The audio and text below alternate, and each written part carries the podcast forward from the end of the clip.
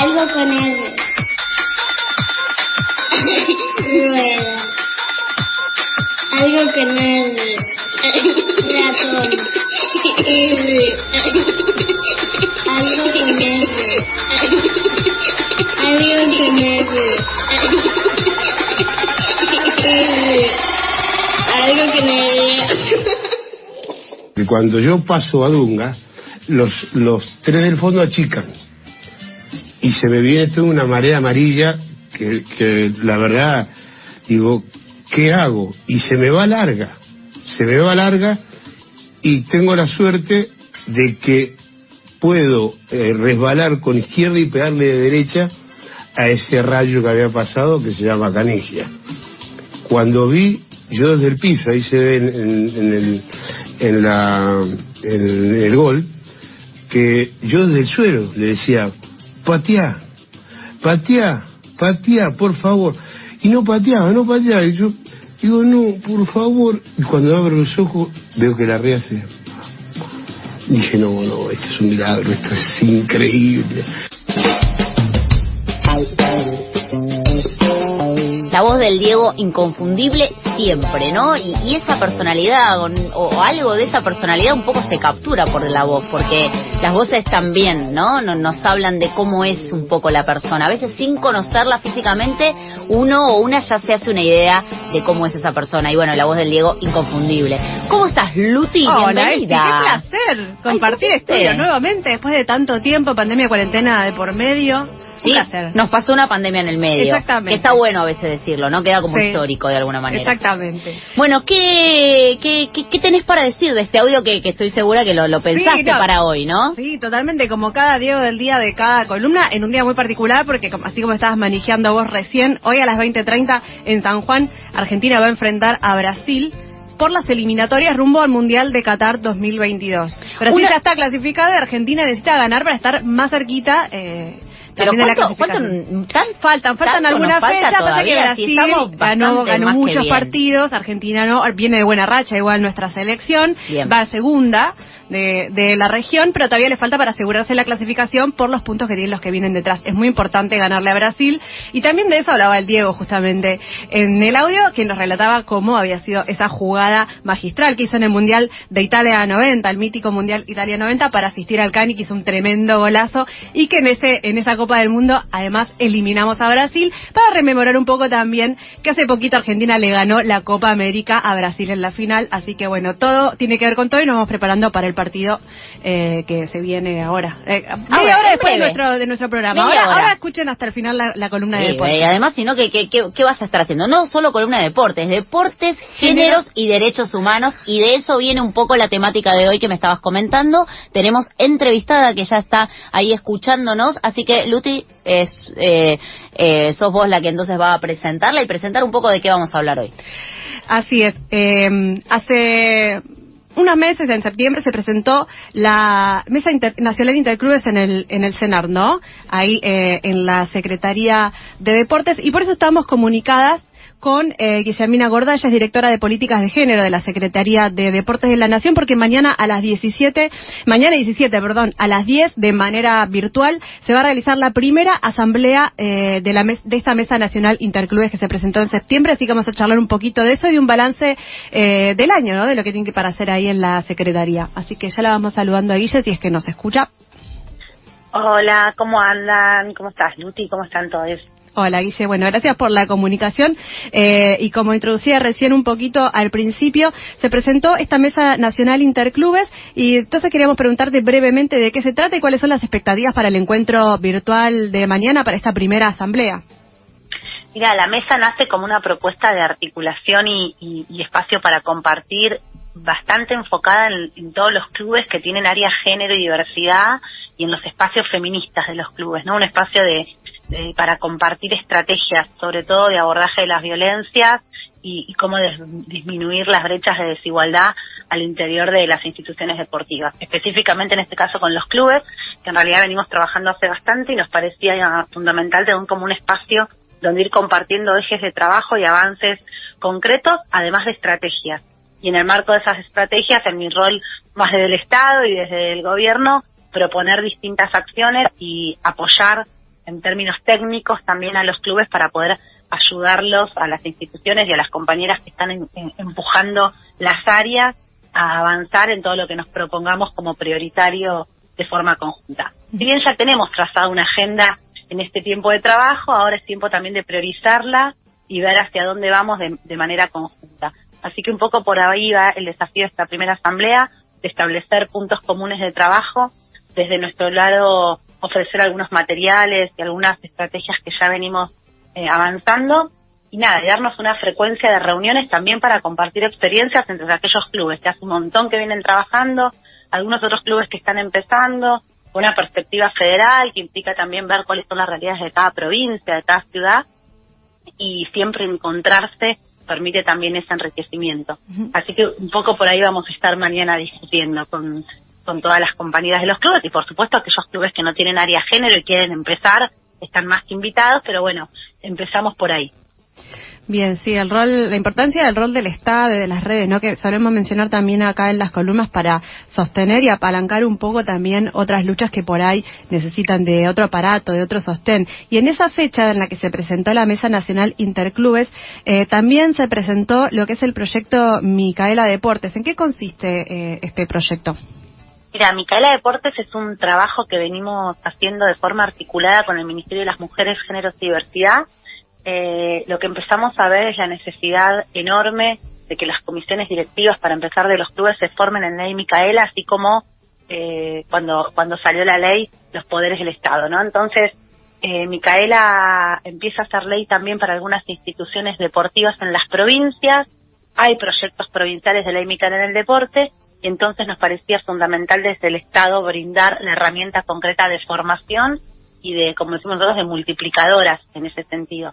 Así que Micaela Deportes tiene dos productos, un producto que es abierto, que se llama BC Violencias, que es para todos los clubes e instituciones deportivas del país, que tiene la característica de ser virtual, pero también con aulas de debate y después con obviamente materiales para ir estudiando y que se certifica.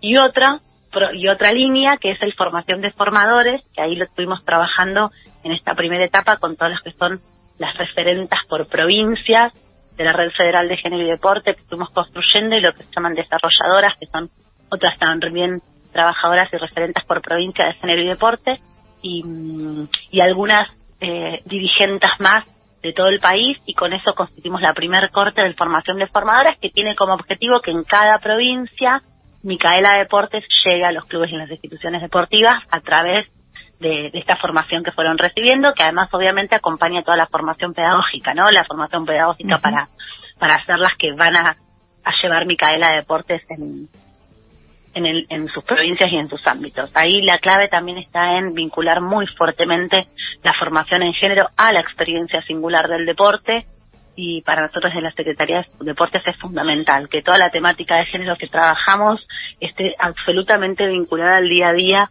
de, los clubes, de las federaciones, de los deportistas, de los entrenadores, así que por eso Micaela Deportes, muy enfocada a la vida institucional eh, de los clubes y de las instituciones deportivas. Sí, eh, desde que comenzó la gestión de, Inés Arrondo, que después incluyó en el organigrama eh, esta dirección de políticas de género que en la que vos estás al frente, hacen mucho eje en lo que es la capacitación eh, de género como una herramienta, eh, te diría como central, ¿no? Como una columna vertebral.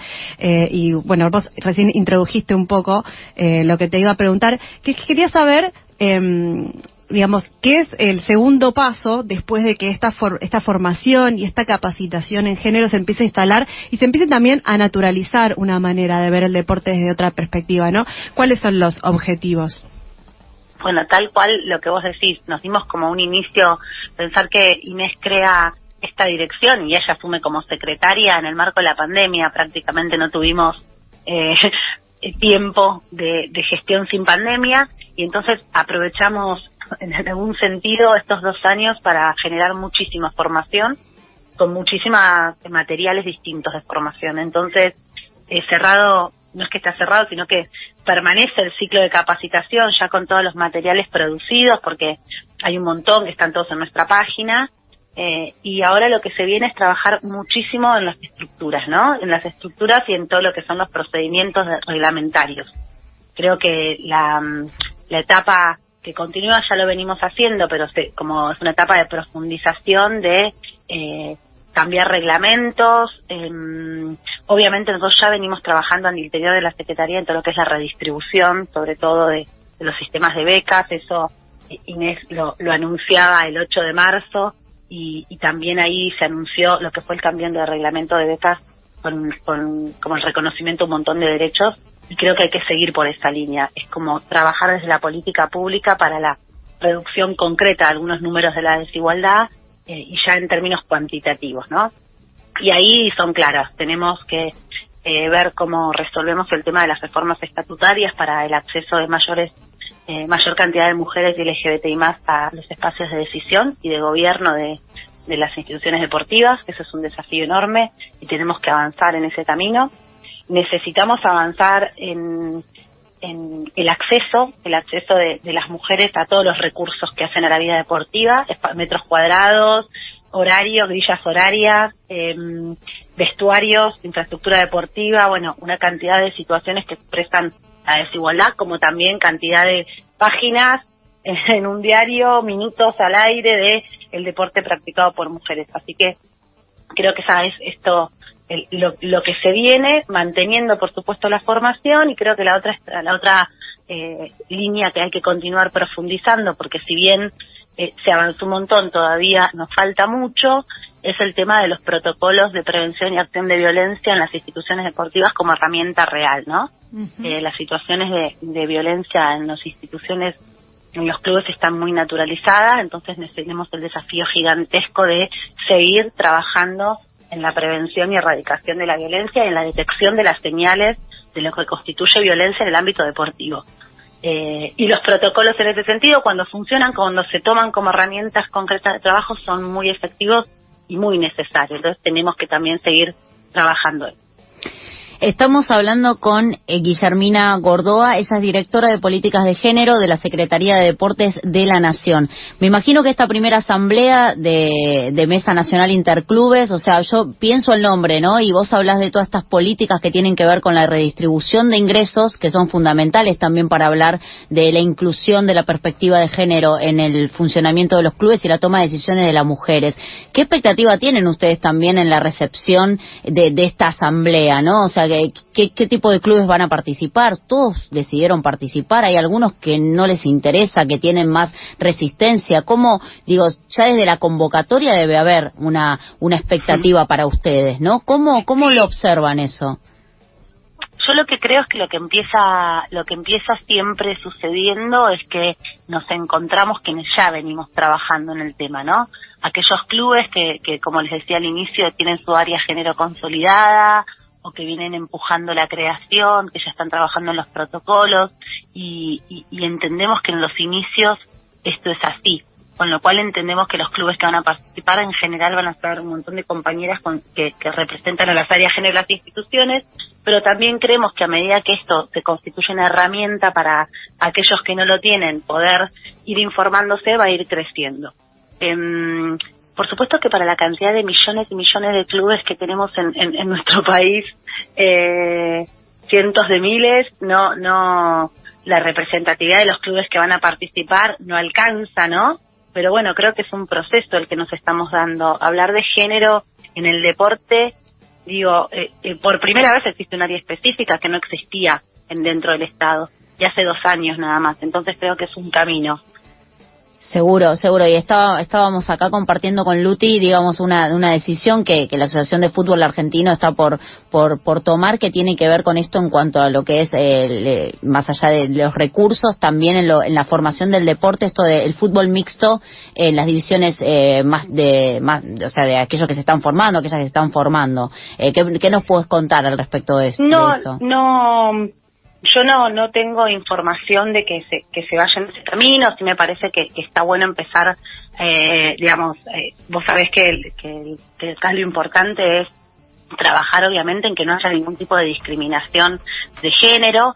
La decisión de lo mixto o no son como discusiones súper abiertas en todo el mundo respecto de si es el camino o no y no sé si si realmente es, es, es el camino. Sí creo que lo que hay que trabajar siempre en cualquier deporte y en cualquier disciplina es eh, claramente eh, que no haya discriminación de género para el acceso al deporte, ¿no? Creo que- Claro. que ese es el punto eh, fundamental. Y que, bueno, a veces se presentan situaciones y sobre esas situaciones son las que, que hay que ir trabajando en todas las disciplinas y no solo en el fútbol, ¿no? Después hay que ir viendo cuál es la mejor estrategia de un deporte para todos que se, que se va adaptando a cada federación, a cada institución deportiva, pero creo que, que el punto es cómo vamos construyendo realmente eh, la no discriminación por motivos de género en el deporte. Creo que, que esa es la, la, la verdadera, eh, el verdadero camino. Em, sí, me parece que hay una, una forma de entender el deporte de, de, de- de apertura en general y, e ir viendo también acorde a nuestras leyes cómo, cómo garantizamos a- al deporte como derecho. Sí, esto de que la mixidad del deporte en el deporte, digamos, es un es un tema que es profundo, que, que tiene muchos ejes y que es un paso más adelante, que puede ser un objetivo quizás a largo plazo y que va a llevar muchas conversaciones en el medio. Eh, sí, quizás podemos empezar como a reflexionar más profundamente, concretamente en lo que son las categorías formativas, ¿no? En el deporte en general, en- particularmente en el fútbol eh, de mujeres, que es algo que se viene debatiendo. Eh, y quería saber si eh, si sabes algún avance en ese tema y si va a ser eh, también parte de los ejes que se aborden en la Mesa Nacional Interclubes. Mira, en realidad, dentro de la, en la Mesa Nacional Interclubes, los primeros ejes de trabajo tienen que ver con la, la, la discusión eh, respecto del fortalecimiento de las áreas género y, la, y los protocolos, todo lo que se hace la reforma de estatutos para garantizar la participación igualitaria eh, en el ámbito del deporte. No está incluido el tema de, de mixidad, que es un tema que se viene discutiendo mucho en las formaciones, ¿no? De, de entender cuál sería el, lo que les decía hace un rato, el, el desarrollo, eh, el mejor desarrollo para poder garantizar que, que se juegue en la infancia. Si vos me preguntás mi opinión, por supuesto que, que, que en todo lo que es categorías formativas, y de hecho fíjense que en- incluso en la educación, ¿no? Hay, hay leyes en Provincia de Buenos Aires que ya tiene a nivel de la educación el de, la educación física mixta. Pero hay todo un trabajo que tiene que ver no con la, la creación de la categoría ni con la mm, ni, ni la digamos la en sí misma la, la, la ley, sino en cómo se, esto se, realmente se lleva a cabo. Entonces, por ejemplo, tenemos educación física mixta, y muchas veces lo que sucede es un espacio común, por un lado los varones, por un lado las nenas, con deportes distintos. Entonces hay todo un trabajo para hacer que tiene muchísimo más que ver con entender qué quiere decir la mixidad en tal caso, ¿no? Claro. Qué quiere decir eh, que en una misma categoría se puedan jugar en la etapa formativa. Claro, que no, que no queden titulares o en lo tenés. ¿Cómo? Perdón. Que no queden en, ti- en títulos o en lo discursivo, que, que realmente podamos reflexionar sobre la práctica. Digo, si nosotros avanzamos, lo que nos pasa siempre, ¿no? Nosotros podemos tener definiciones, leyes, pero hay que construirlo en concreto en la práctica y en el día a día. Y aún hoy no podemos garantizar la educación física mixta en las instituciones educativas, ¿no? Y que Sí. todavía no se comprende que realmente el trabajo de que en una etapa formativa o en la escuela niños y niñas pueden practicar un mismo deporte en conjunto y que esto no representa ningún problema, por decirlo de algún modo, que no hay deportes de nenas y deportes de nenes, que es lo que pareciera como súper fácil y pareciera no lo es tanto, todavía nos falta un montón de trabajo para que eso suceda en la práctica, ¿no? Digo, por ejemplo, hablo de las instituciones. Hay instituciones educativas que ya lo vienen haciendo y otras que todavía sigue siendo un espacio donde en realidad están nenas y nenes juntos, pero no practican los deportes compartidamente. Entonces, bueno, creo que es un trabajo a mediano largo plazo que se puede dar. Sí creo que independientemente de que no neces de que no se avance en, lo, en el corto plazo en las ¿cómo es? en las categorías mixtas de ninguna disciplina, digamos, o algunas ya las tienen en las etapas formativas, otras no, depende de qué disciplina, sí lo que hay que garantizar, porque una cuestión, digamos, obviamente de, de derechos, es que no haya discriminación en el acceso al deporte. Bien. Eso es fundamental y en eso sí eh, se está trabajando y vamos a seguir trabajando. Bueno, ahí estaremos atentos a esta asamblea que se desarrolle y a todo lo que lo que se sigue haciendo desde la dirección en la secretaría para seguir incluyendo la perspectiva de género en el deporte, reducir las violencias. Este espacio, como siempre, a disposición, Guille, de todas estas iniciativas. Te agradecemos muchísimo la comunicación eh, y bueno, lo mejor para para la asamblea de mañana. Muchísimas gracias a ustedes, les mando un cariño grande y bueno, seguiremos en contacto seguramente. Gracias. Hablamos con Guillermina Gordalla, directora de Políticas de Género de la Secretaría de Deportes de la Nación. Algo con R. Ay, ay, es